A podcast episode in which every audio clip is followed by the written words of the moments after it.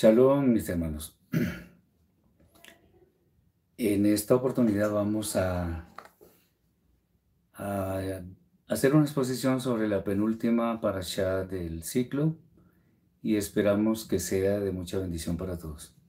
La parasha entonces se llama Asinu y básicamente eh, se refiere al cántico de Moshe que aparece en el capítulo 32 del libro de Devarim. Bien, vamos a hacer el resumen como acostumbramos normalmente y damos paso entonces a los comentarios pertinentes. Bien. Ok, entonces vamos, vamos a mirar este resumen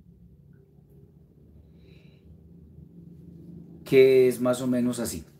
Moshe comienza el cántico poniendo a los cielos y a la tierra como testigos. Él declara las maravillas del Eterno, contrastándola con las malas obras de los hombres.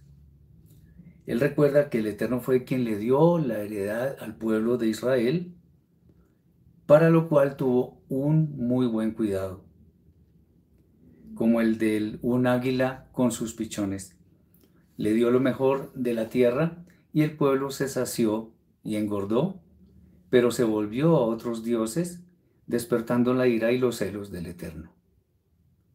Me gustaría en este momento que me dijeran si está, si se está viendo, eh, si se está viendo y se está escuchando bien, porque a veces hay algunos problemas. Bien, esta fue, o sea, fue tal la abominación cometida por Israel que el Eterno prometió que por esa causa Él haría sentir a su pueblo celoso con un pueblo insensato. Israel entonces sería afligido con hambre, peste, fieras y además, como si fuera poco, sería esparcido por todos los demás pueblos. Bien, el Eterno quiere que su pueblo piense en ello los demás pueblos hacen maldad, pero eso no fue concebido para Israel. A pesar de todo, el Eterno tiene preparada una retribución para todas las naciones, así como también para Israel. Es obvio porque Él es justo, no hace acepción de personas. Aunque dará castigo por las malas obras, se arrepentirá por amor de sus siervos y hará ver su poder y además hará ver que no hay otro fuera de él. Cuando decimos que, que se arrepentirá no significa una acción como la de nosotros los seres humanos, sino más bien que los decretos que aparentemente estaban en contra del pueblo serían, entre comillas, revertidos. El Eterno ha de tomar venganza de sus enemigos y hará expiación por la tierra de su pueblo. Moshe insiste en que el pueblo debe cumplir las palabras de la Torá porque no son vanas, sino que ellas son la vida.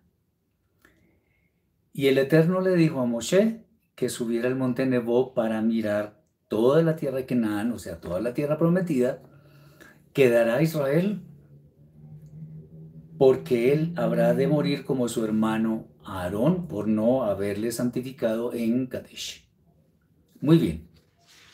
Hay varios asuntos, como en todas las parashot, que son bien interesantes.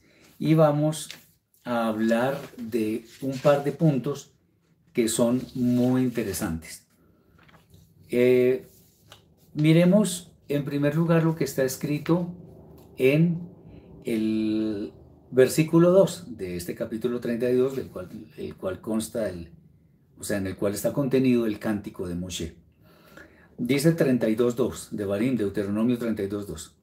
Mi enseñanza caerá como la lluvia y mi palabra fluirá como el rocío, como llovizna sobre los tiernos brotes y como aguacero sobre la hierba. La ilustración de la enseñanza de la Torah en este texto se asemeja al agua que cae sobre la hierba. ahí lo está diciendo. Pero hay que ver un poco más en detalle a qué se refiere esta ilustración.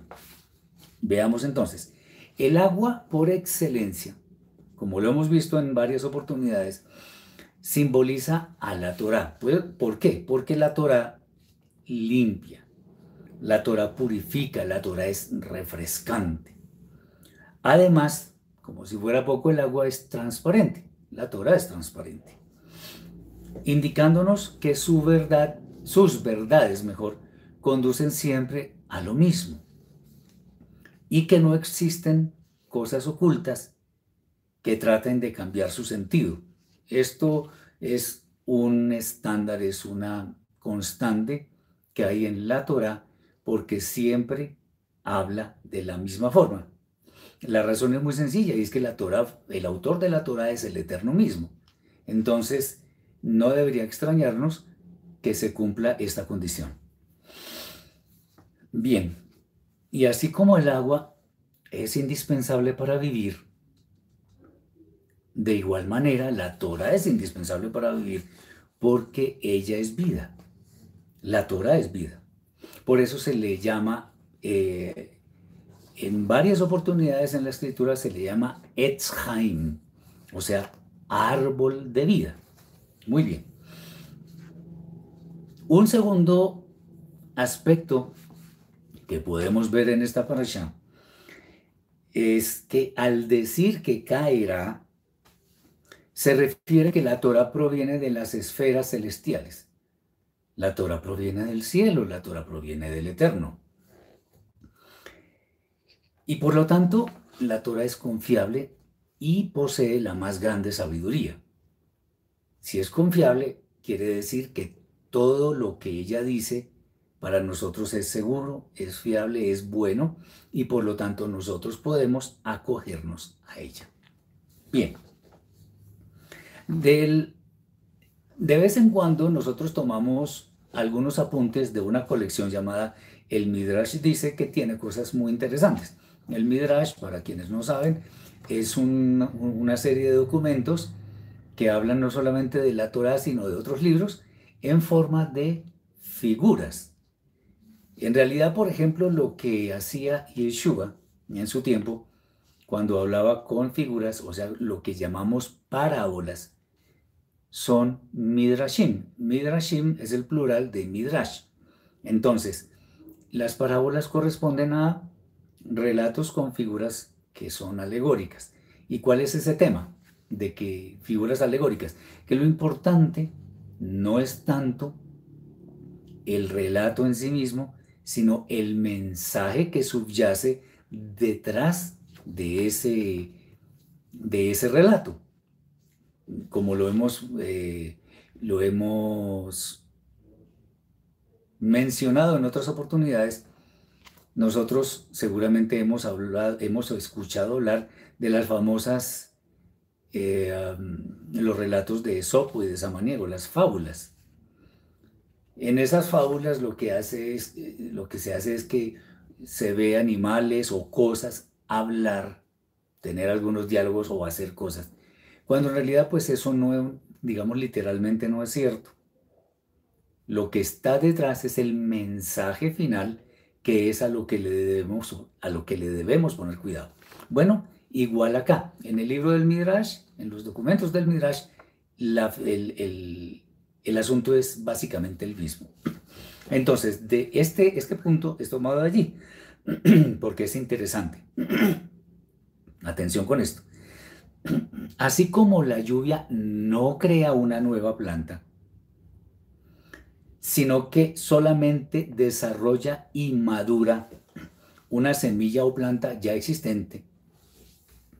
Así la Torah desarrolla las semillas en el corazón de las personas. Qué bonito, ¿verdad? Una persona primero debe abocar su corazón y mente al estudio de la Torah y después sus estudios rendirán fruto. Ahora, ¿cómo es que rinden fruto? Practicándolos, obedeciéndolos. Eso es lo que nos está diciendo ese, ese aparte del Midrash dice. Bien, sigamos. La llovizna sobre tiernos brotes nos habla de una enseñanza que no es gravosa, que no es, que no es difícil. Eh, es fácil de llevar, así como Yeshua decía que su yugo es ligero, su carga es fácil de llevar. Y además no daña, sino que fortalece. Pero además, los tiernos brotes nos recuerdan a aquellos que son como niños que están recibiendo las enseñanzas y quienes están comenzando a recorrer las sendas que nos permiten disfrutar de todas las delicias que están inmersas en la Torah. Estos son ejemplos muy interesantes porque nos permiten entender a qué se refiere ese cántico de Moshe que habría de fungir como testigo contra el pueblo de Israel. Bien, además tenemos otro, otro aspecto interesante. El, agua, el aguacero o multitudes de gotas sobre la hierba eh, nos enseña acerca de la abundancia de enseñanzas de la Torah que vendrá sobre quienes son semejantes a la hierba. Esto es interesante que lo, lo sepamos. La hierba tiene varias características. ¿Quién no la conoce? Todos hemos estado alguna vez eh, caminando sobre la hierba o la estamos mirando de lejos, qué sé yo. Bien, Primero es que la hierba es muy pequeña comparada con las demás plantas, como aquellos que siguen, eh, por ejemplo, las enseñanzas de la Torah. ¿En qué sentido? Que parecen, solo parecen pequeños, pequeños a los ojos de las demás personas, de quienes no creen en la Torah o creen otras cosas. Además, la, hierba tiene algo interesante y es que es pisoteada en todo momento. A cada instante es pisoteada la, hierba. Y esto es muy similar a quienes no negocian sus principios, o sea, los que están en la Torah, y se aferran a ella, y pero además muchas personas los consideran obsoletos, anticuados, bueno, pasados de moda, mejor dicho, y que no son para esta época. Eso dicen otras personas. Es humilde, la hierba es humilde. Bueno, quien es como la hierba es humilde. Porque no puede, por decirlo así, reclamar un lugar de honor entre las demás eh, plantas. Eso es algo interesante. Bien, es análogo a lo que sucede con los nuevos creyentes de la Torah. Se han decidido por ella, se han aferrado a sus misbot y obviamente por ello son humildes de corazón. Una persona que tiene Torah en su vida es humilde. De verdad, cuando tiene Torah de verdad. Porque una cosa es decir que uno puede decir yo soy humilde, pero otra cosa es lo que la persona muestra hacia el exterior. Pero además hay algo, a mí me pareció muy bello cuando, cuando hice este estudio, y es que a pesar de que la hierba es pisoteada todo el tiempo, no sé si se han dado cuenta, pero la pisan, pero vuelve a su posición original. ¿Y esto, esto qué significa? Que quienes tienen la Torah en su corazón, en su alma, a pesar de que sean pisoteados, humillados, despreciados, no tenidos en cuenta para nada, igual se levantan ante todo, toda situación negativa, toda adversidad, como está escrito en, la misma, en, en los mismos libros de sabiduría. Dice, porque siete veces cae el justo y vuelve a levantarse.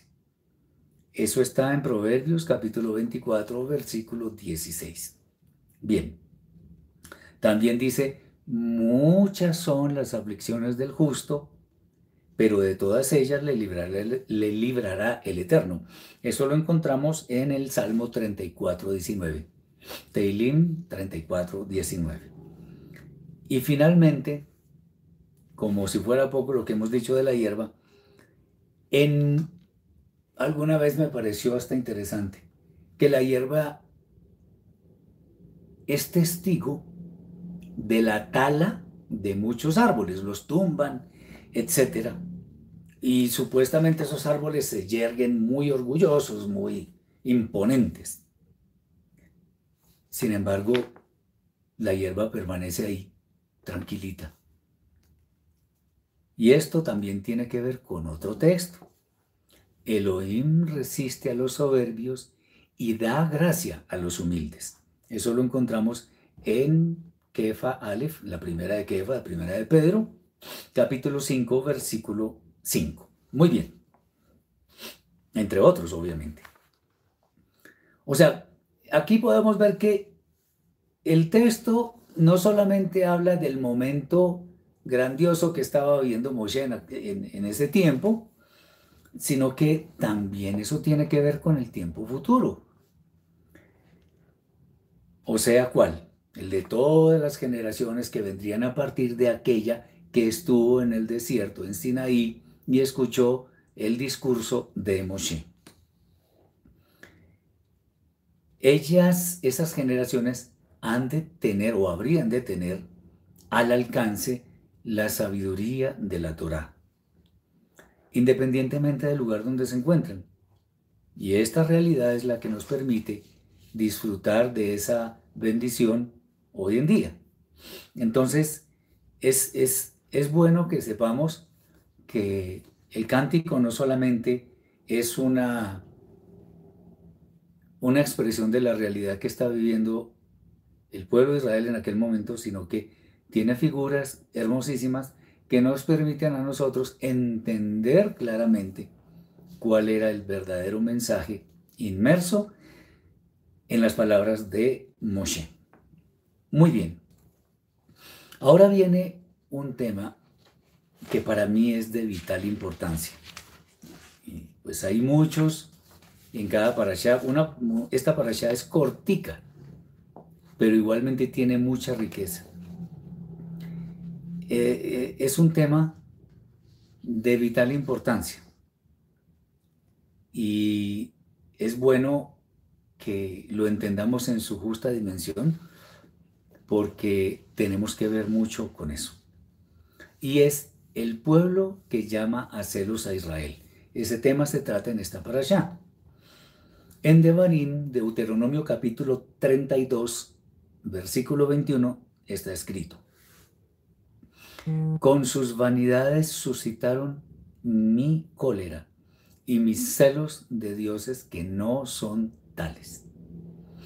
Por eso yo los provocaré con cualquier pueblo sin importancia, con gente que, no, que nadie aprecia dentro del pueblo de Israel. Este texto nos habla claramente de la recompensa que negue o sea, medida por medida que el Eterno ejecuta contra Israel. ¿Por qué? Por causa de las múltiples abominaciones que ha cometido Israel en el transcurso de la historia. Y estas, pues a pesar de que fueron provocadas por las demás naciones, es bueno saber que independientemente de eso, cada, persona, en este caso el pueblo de Israel, cada persona debe dar cuentas de sí. Algo interesante que podemos decir en este momento antes de, de hacer todo el comentario es, nadie, absolutamente nadie puede motivar a otra persona. ¿Y cómo así? Claro, nosotros somos dueños de nuestra propia vida. Nosotros somos quienes decidimos si hacemos caso a las demás personas o no. Pero al hacer caso a las demás personas, eso no significa que las personas externas son quienes tienen culpa de lo que nosotros hacemos. Obviamente, si se trata de tentaciones, les cabe culpa, por supuesto. Porque el Eterno, por medio de Yeshua, dice, hay de aquellos eh, por quienes vienen los tropiezos. claro, pero igual cada persona es libre, tiene potestad sobre su vida de decidir si hace caso a, esas, a esos entes externos que vienen en forma de tentaciones seguramente. Entonces hay que tener mucho cuidado. Bien, eh, ¿cómo podemos ver esto? Así como Israel provocó al Eterno, bendito sea su nombre, con dioses que no son Él, de manera similar, Él llamará celos a Israel con un pueblo que no es Israel. De aquí que se hable de una nación insensata, de una nación sin importancia, lo cual realmente es motivo para que nuestro pueblo de Israel reaccione, pues habiendo sido el pueblo escogido del Eterno, se dará cuenta que en la soberana voluntad del Santo, Él puede elegir otro pueblo para sus propósitos. Desde ya, hemos de decir en forma individual, si nosotros no cumplimos lo que tenemos que cumplir, otro lo va a hacer por nosotros. Pero igual el Eterno nos va a pedir cuenta a nosotros por nuestra negligencia. Bueno, esto lo podemos ver en este tema de Israel. ¿Cómo se manifiestan los celos del pueblo de Israel? En primer lugar, debemos tener en cuenta que siendo Israel el pueblo en el cual el Eterno confió sus pactos, sus promesas, donde están los profetas, eh, pues fuera de este contexto no, no se le puede llamar a celos. Porque qué mejor que ser el pueblo escogido del santo de los santos, del amo del universo. ¿Qué mejor eso? Entonces, no podemos, no podemos pensar en un privilegio mejor que ser el pueblo escogido del Eterno. Muy bien. Ah, lo que no, digamos, afecte la relación con el Eterno, pues no es motivo de celos. Porque Israel se precia de ser el pueblo escogido, que estuvo en Sinaí, que estuvo en su travesía por el desierto, etcétera, etcétera, lo cual es cierto. Entonces, ¿cómo es que se despierta celos al pueblo de Israel? Pues afectando los privilegios que tiene Israel ante el Eterno que fue quien se los concedió. Bueno, esto, aunque en algunas épocas de pronto pudo presentarse pálidamente, hoy en día es cuando más eh, relevancia puede tener esta declaración del Eterno.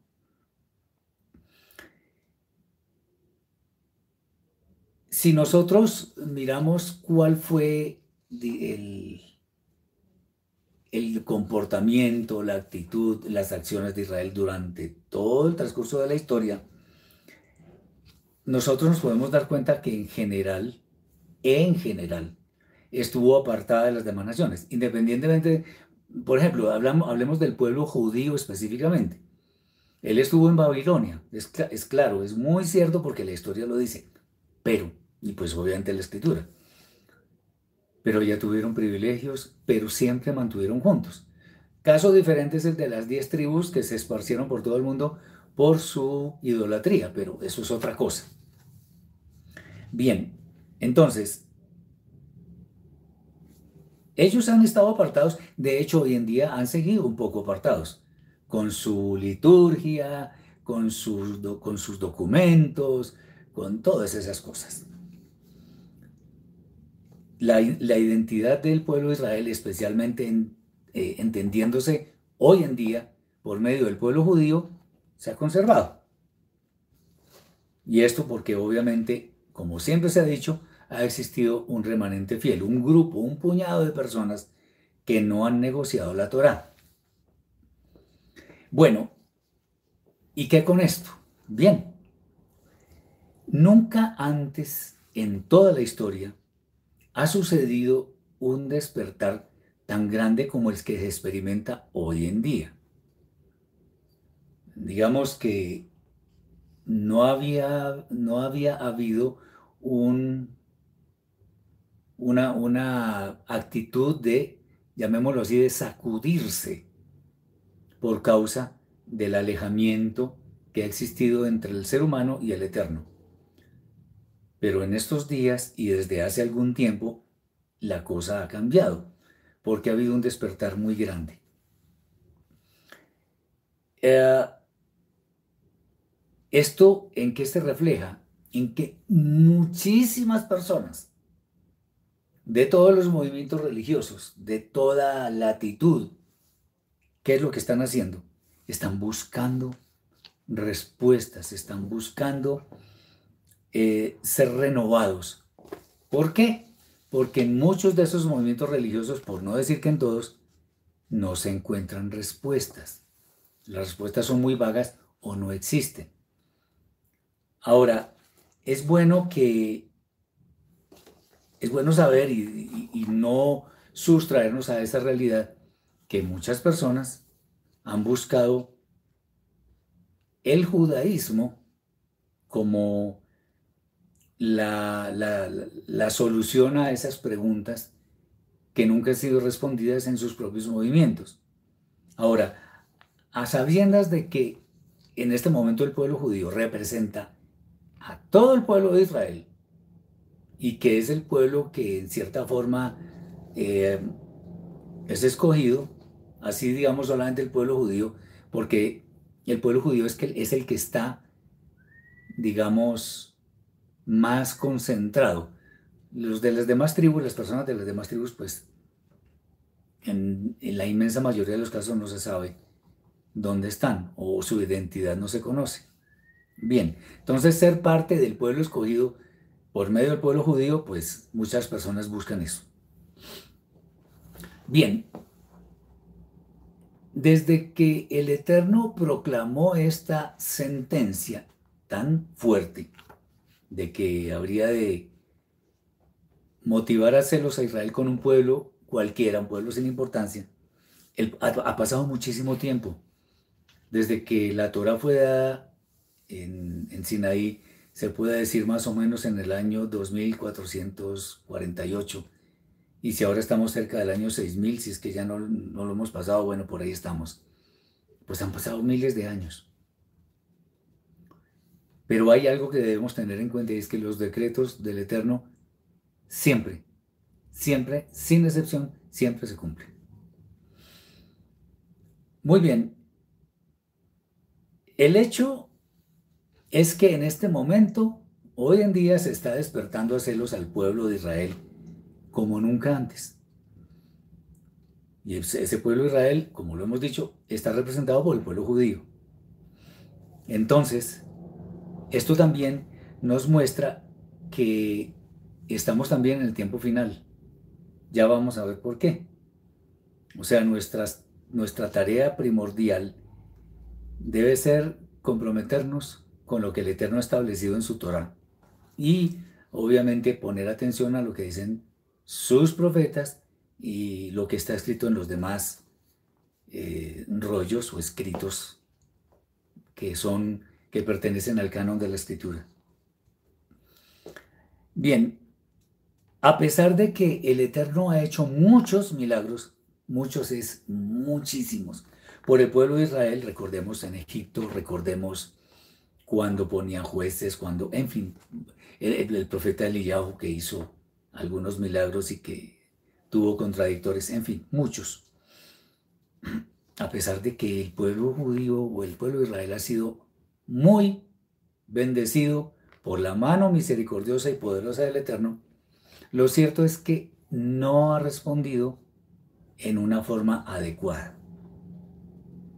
Obviamente, como ya lo hemos mencionado, ha existido un grupo de personas que han mantenido su fidelidad con el Eterno pero lo que es más cierto es que gran parte del pueblo escogido ha decidido apartarse de los designios del Eterno, bien sea porque se dejan asimilar por otras culturas o porque su interpretación de la escritura adolece de muchas fallas, está sometida a muchos errores. Aquí no estamos tratando de minimizar ni menospreciar al pueblo judío, no en ninguna manera. Pero la verdad es la verdad. Y ha habido problemas con eso. Bien, eh, para que no, no pensemos que estamos simplemente hablando por, por hablar, empecemos por decir algo tristísimo que sucedió y fue el tema del becerro de oro. Estaba Israel en Sinaí. Se le estaban dando las tablas. Y el pueblo optó por seguir un ídolo de, un material perecedero que no hace nada. Por ejemplo, también se nos ocurre lo que ocurrió en el tiempo de los jueces. Israel se apartaba del Eterno. Los enemigos los vencían. Israel clamaba al Eterno. El Eterno ponía un juez. El juez hacía justicia, peleaba contra los demás pueblos, los pueblos enemigos. Había paz en el pueblo de Israel pero esa paz traía cierto adormecimiento en el seno del pueblo y otra vez volvían a esa postración tan terrible que, que no dejaba a Israel levantar cabeza.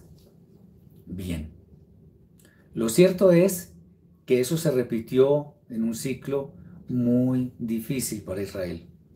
También los pecados de muchos reyes, de muchos de sus reyes fueron terribles. Idolatría, de la más burda además. Eh, esto nos muestra que han cometido muchas, muchas fallas. Lamentablemente hoy en día y desde hace mucho tiempo, muchos judíos creen que por, por poseer esa condición de judíos en la sangre, ya tienen como garantizado su lugar en la eternidad. Pero eso es bastante lejos de lo que es la verdad. El Eterno no tolera la maldad de nadie, y menos de su pueblo, a quien le dio la Torah, los profetas, los pactos, las promesas, etc. Y el pecado es pecado lo cometa un judío o lo cometa un no judío, no importa, es pecado. Los, los hijos de Israel y los demás han establecido una gran brecha con el Eterno. ¿Por qué? Porque han hecho caso a su Yetzerará, a su maldad, a su pecado, a su, a su engañador, a su mala inclinación. Obviamente, ser hijo de Israel implica mayores responsabilidades, porque obviamente hay más conocimiento. Pero eso no significa que por el hecho del Eterno haber escogido a ese pueblo, ya eso es suficiente para tener garantizada la salvación de su alma. No en ninguna manera, porque así no es. Entonces, en el tiempo de Moshe, hubo tantas abominaciones, como algunas que hemos mencionado, que el Eterno, por medio de él, de Moshe, advirtió eso que está escrito en este texto que dice, otra vez, ellos me movieron a celos con lo que no es Elohim. Me provocaron a ira con sus ídolos yo también los moveré a celos con un pueblo que no es pueblo, los, los provocaré a ira con una nación insensata. Mientras que hay muchos que en forma aparentemente muy cómoda se limitan a seguir eso que llaman en el judaísmo alajá y que es de hombres, que muchas veces son cosas de forma. Eh, obviamente es bueno mencionar que la alajá fue seguramente hecha con muy buena fe, pero la aplicación de ella no es tan de buena fe por parte de quienes creen que esa es la solución a todo. Obviamente ellos dicen que la alajá es un cerco alrededor de la Torah, porque el cerco nuestro es la Torah, pero la alajá es un cerco más, si la Torah es esto, la alajá es algo así, o sea, es un círculo más pequeño del cual se pretende que los, las personas no salgan garantizando que no van a transgredir la Torah. Muy bien, eso es la alajá. Pero a veces ese cerco lo que hace es poner condiciones muy restrictivas. Las limitaciones son excesivas. Y obviamente las promesas del Eterno se cumplen independientemente de cualquier consideración de los seres humanos. Y obviamente lo que hemos dicho nos dicen que eso que estamos diciendo no es una excepción. O sea, no existen excepciones en las personas. Esto, esto nos cubre a todos. Una, una buena parte entonces del, pueblo judío rabínico cree que por cumplir muchas normas que están escritas en la halajá garantizan la entrada a la vida eterna. Entonces, en este punto, a sabiendas de que el pueblo judío ha cometido muchos errores, muchos pecados, ¿Cuál es el pueblo que, ha de cumplir esa profecía del Eterno en cuanto a que va a llamar a celos al pueblo judío? ¿Ya se cumplió esa profecía? Si no se ha cumplido, ¿cuándo habrá de cumplirse? De acuerdo con la historia de Israel, anteriormente, en sus principios, no se había levantado ninguna nación que hubiera llevado a Israel a celos. O sea, ni los, ni los, perdón, ni los filisteos, ni los amonitas, ni los, todos esos pueblos, ninguno llamaba celos a Israel. Al contrario, estos pueblos lo que hacían era que los judíos se cubrieran entre ellos mismos y estuvieran más bien repeliendo los ataques, repeliendo a esas personas. O sea, no querían juntarse con ellos. Muy bien. Estos, estos eventos que nos muestran pueblos enemigos los podemos ver en algunos ejemplos.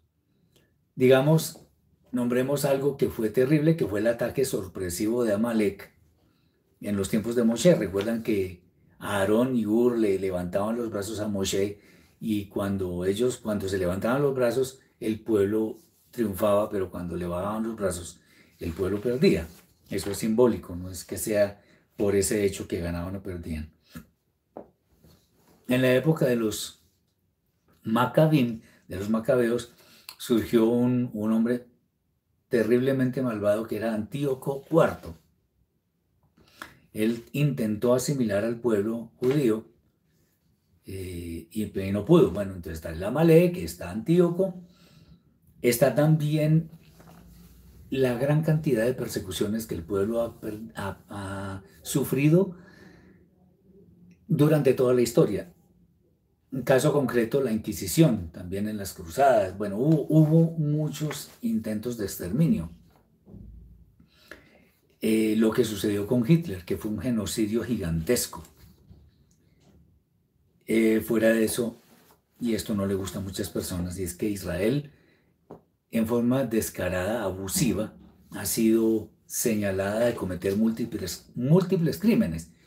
No vamos a decir que ha sido un pueblo tan santo que, que no admita ningún señalamiento, pero el asunto es que muchas veces son eh, lo que llaman fake news, noticias falsas, noticias mentirosas.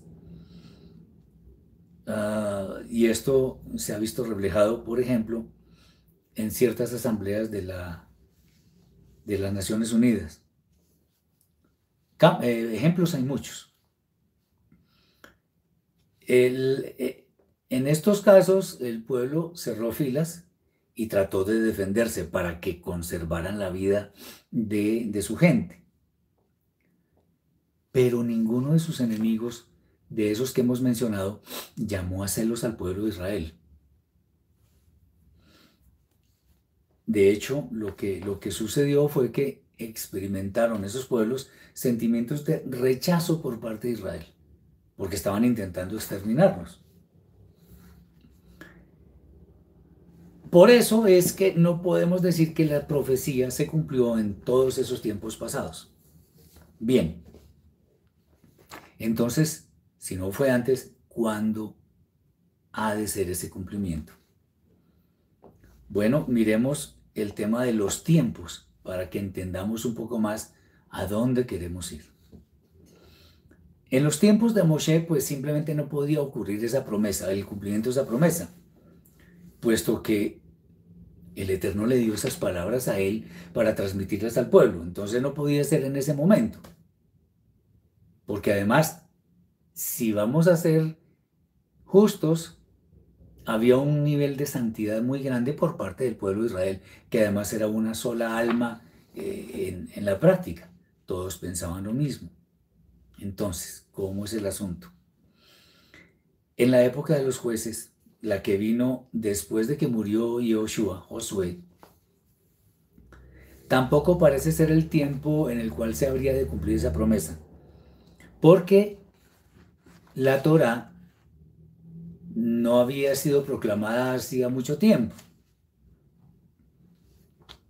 Y eso a pesar de el caos que existía en el pueblo de Israel, como ya lo mencioné caían en postración espiritual, el Eterno les daba un juez, había paz, después se dormía el pueblo de Israel, volvían los enemigos a atacar, el caos, clamaban al Eterno y hubo otra vez el mismo ciclo.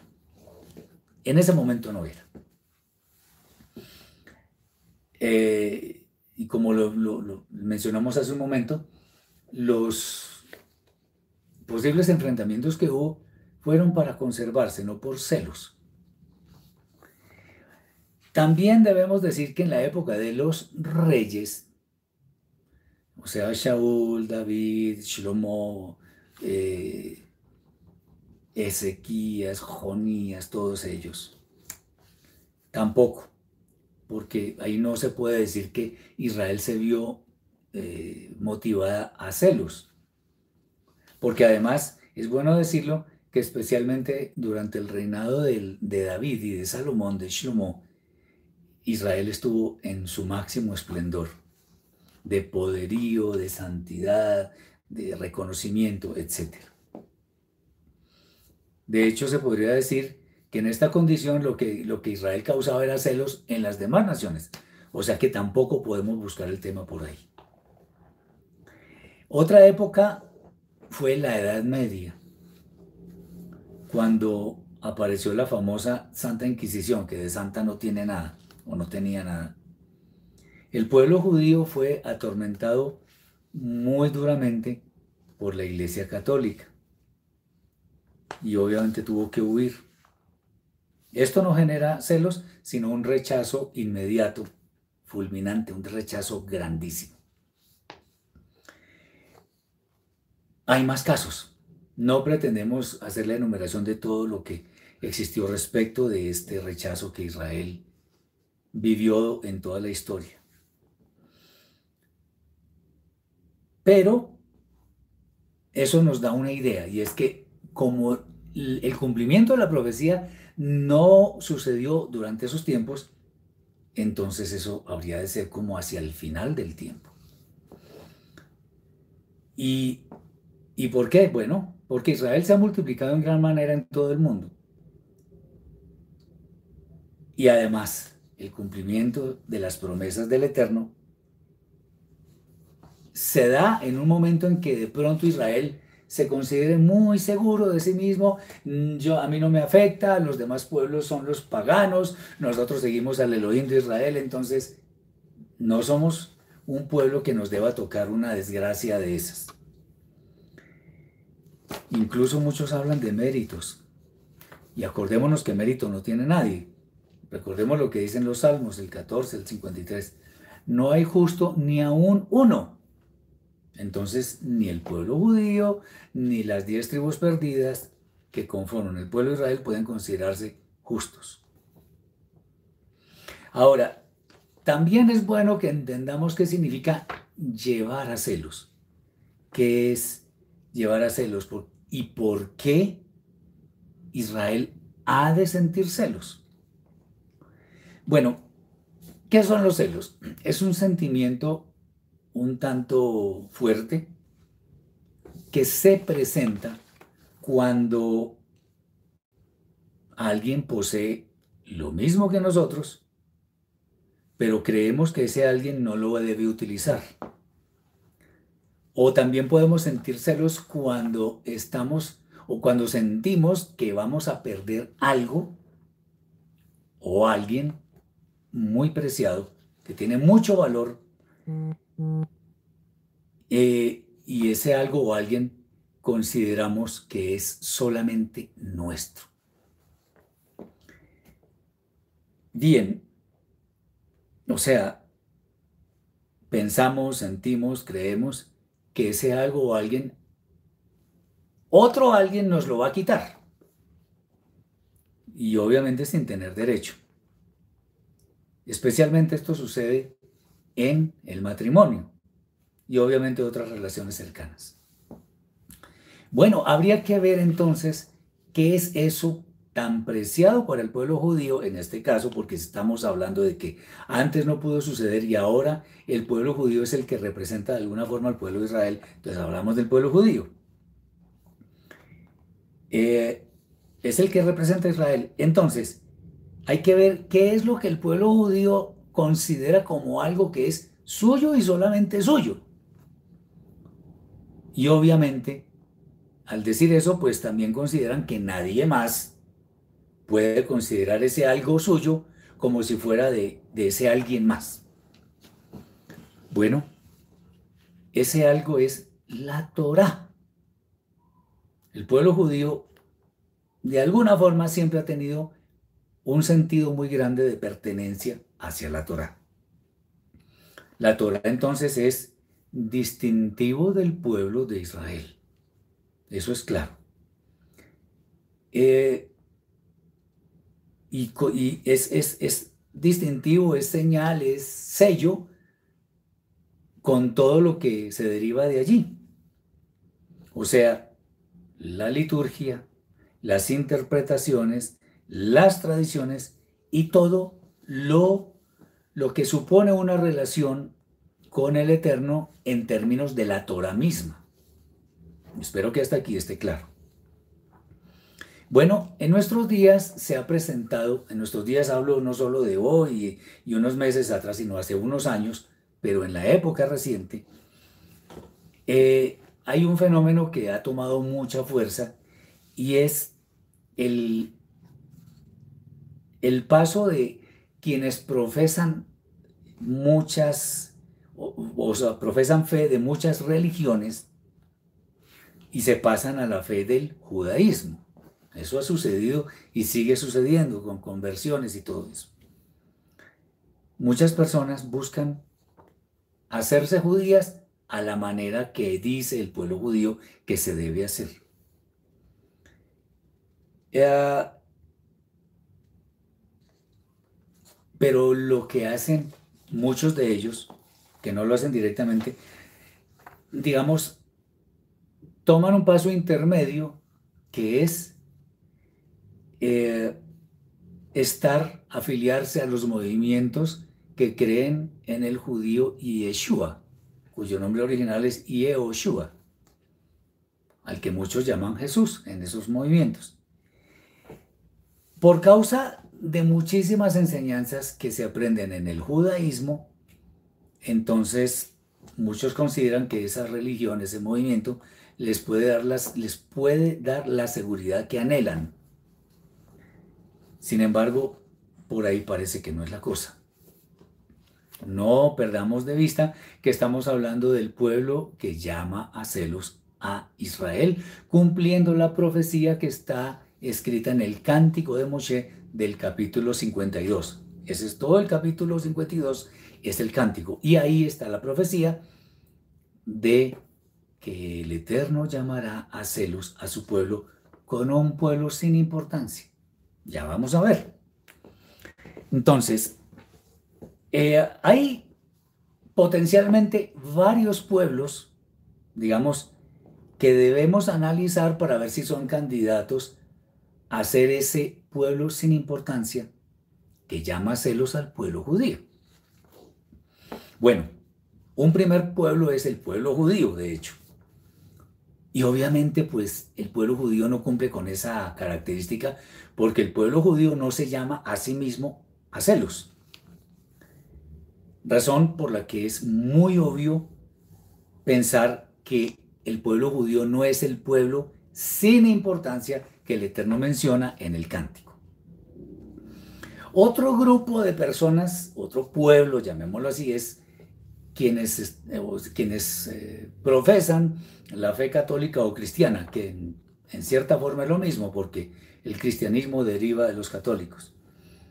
Durante muchísimos siglos, y lo siguen haciendo, eh,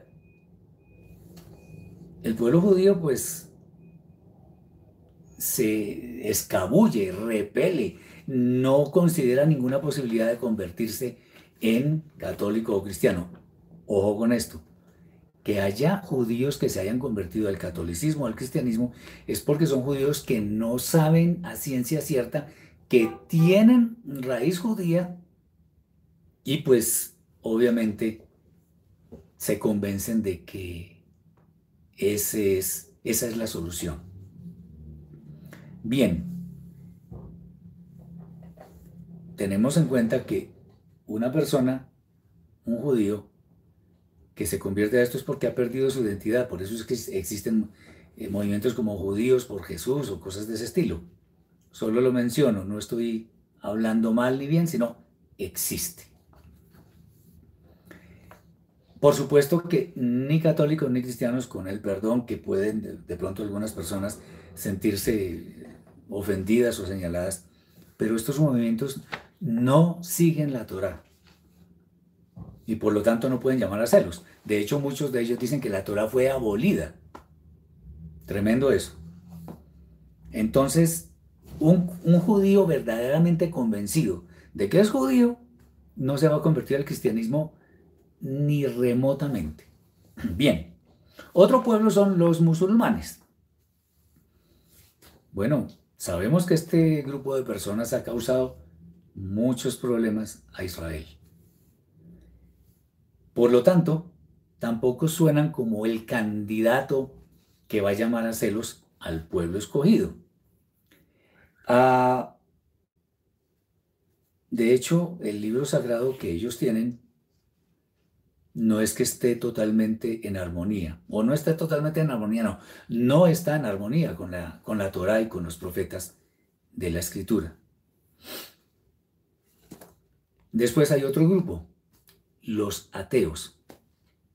Es obvio que los ateos no van a llamar a celos al pueblo judío porque si ellos no creen en, en el Elohim verdadero que dicen los escritos, no tienen una autoridad superior en la que crean, pues obviamente eso les va a causar repulsión en lugar de querer convertirse en ateos. Obviamente la esencia del judaísmo es el eterno. Bien. Aquí vienen otros personajes interesantes. Los nuevos conversos. Nuevos conversos al judaísmo. Cuando estas personas se convierten al judaísmo, pasan a formar parte del mismo judaísmo. Por lo tanto, al ser parte del judaísmo, de los judíos, pues no van a ser el pueblo que llama a celos al judío, porque definitivamente no es así. Entonces, este grupo tampoco parece ser. Otro grupo es los profesantes de otras religiones, budistas, eh, los chamanes, qué sé yo, bueno, en fin. los judíos ven en ellos un grupo de, gente que es idólatra. Y, obviamente uno de los grandes pecados que el judaísmo tiene claro es la idolatría. Por lo tanto, eso, ese grupo tampoco. Empezando porque el, el, pueblo judío se basa en la Torah y los demás pueblos se basan en enseñanzas de hombres y qué sé yo. Bueno, entonces, por ahí tampoco es. nosotros a propósito hemos dejado, sin mencionar dentro de este grupo de, de pueblos, de personas, hemos dejado de mencionar un grupo muy especial, que son los creyentes en Yehoshua de Nazrat, como el Mashiach de Israel, sean o no sean judíos. ¿Qué pasa con este grupo? Este grupo ha adoptado la Torah como su forma de vida. Pero, pero ¿por qué? Por amor y temor al Eterno. De acuerdo por lo establecido por Yeshua, el Santo Maestro, han venido a adquirir la misma condición del pueblo judío.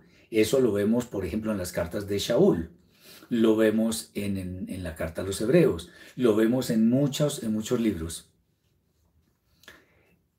Eh, dicen aún, en la parábola del hijo pródigo, se habla del hijo mayor que se enojó y no quiso entrar a la fiesta por causa del, hijo pródigo. Este es el que habla Yeshua que regresó, el que se someterá, el que someterá celos. Vamos a ver. Bien, este grupo es tildado por los judíos de falso judaísmo. Eh, y estamos hablando de los judíos ortodoxos, de los,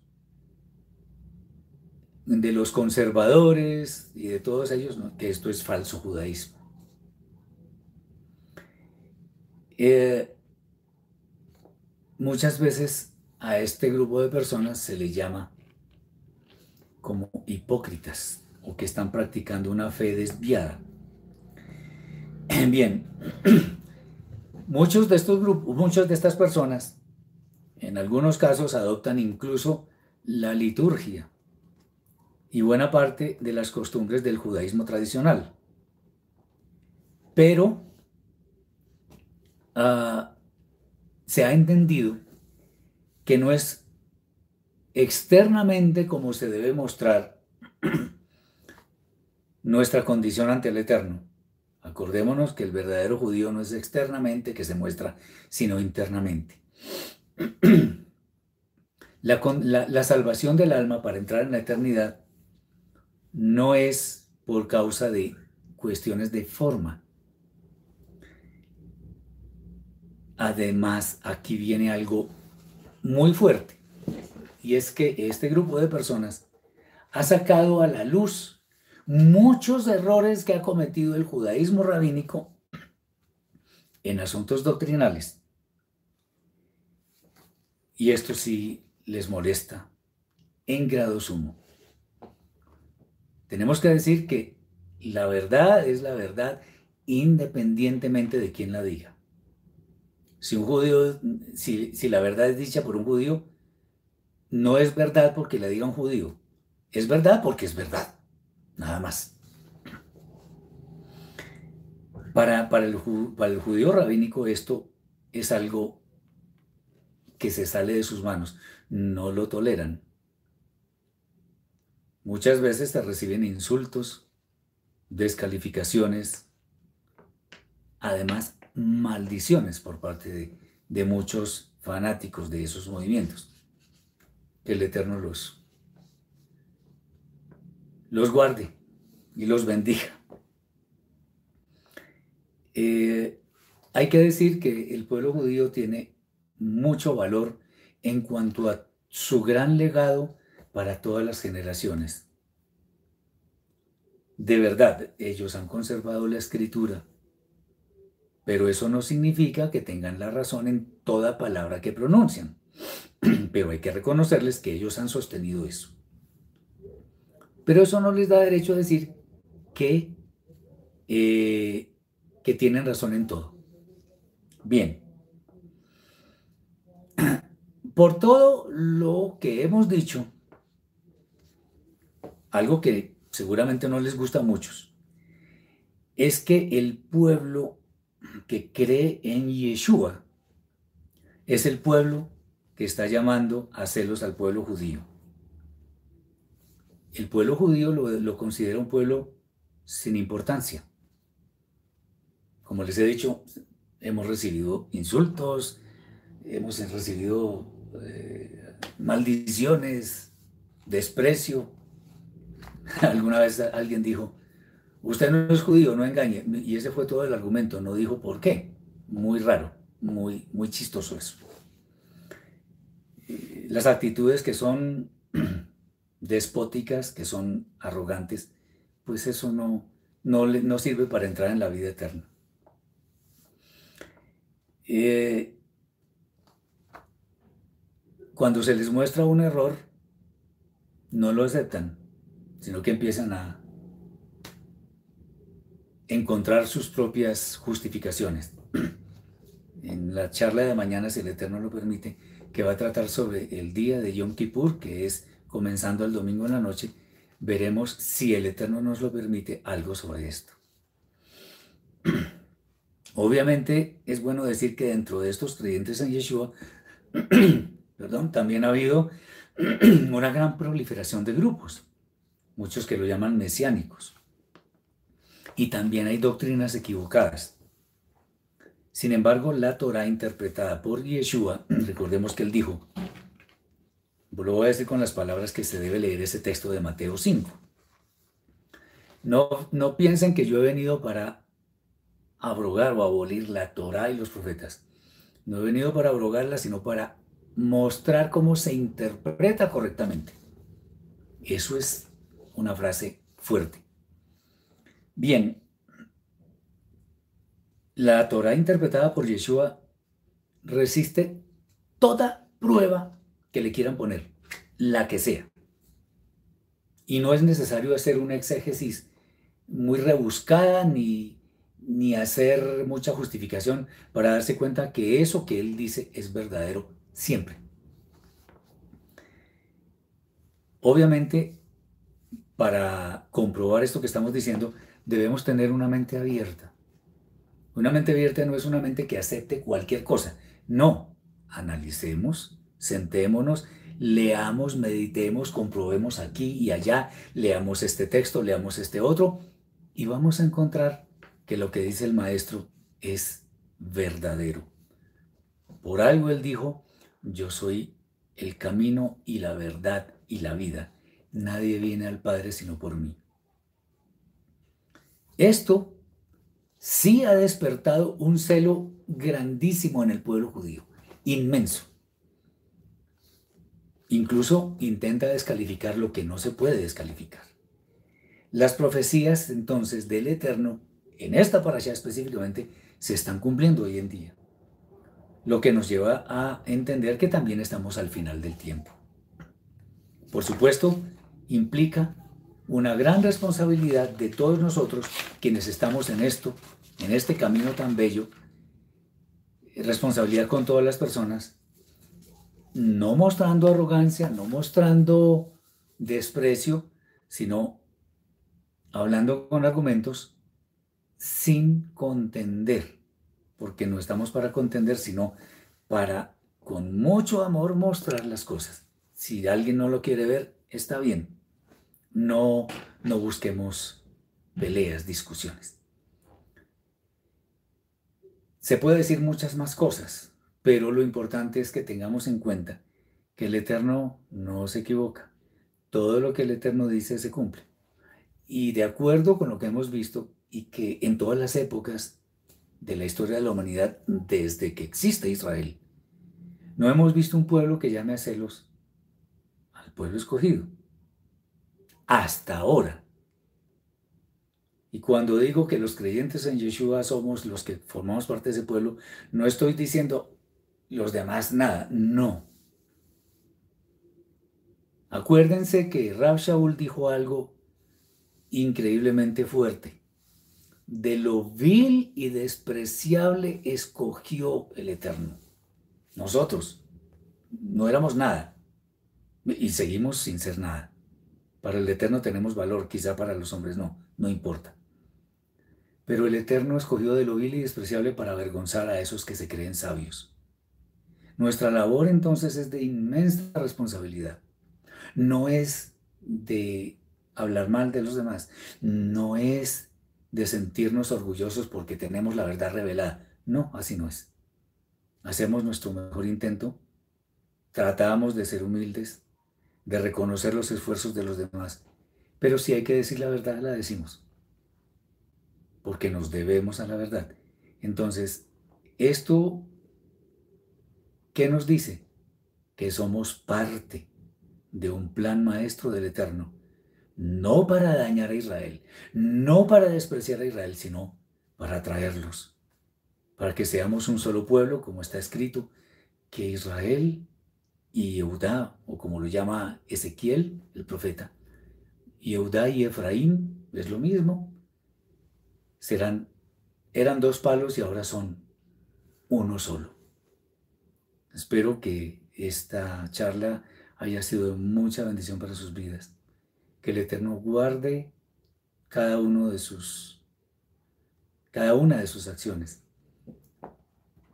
Y mañana en la noche no, pasado mañana en la noche, el domingo en la noche, comienza el día de Yom Kippur, o Yom Akipurim más exactamente, el día de las expiaciones. Es, por decirlo así, como la última oportunidad que tenemos para ponernos a cuenta con el Eterno. Pidamos perdón a nuestra familia, a nuestros hermanos en la fe, a las personas de afuera. Hagámoslo. Humillémonos ante el Eterno pidiendo perdón. Y si nos piden perdón, perdonemos.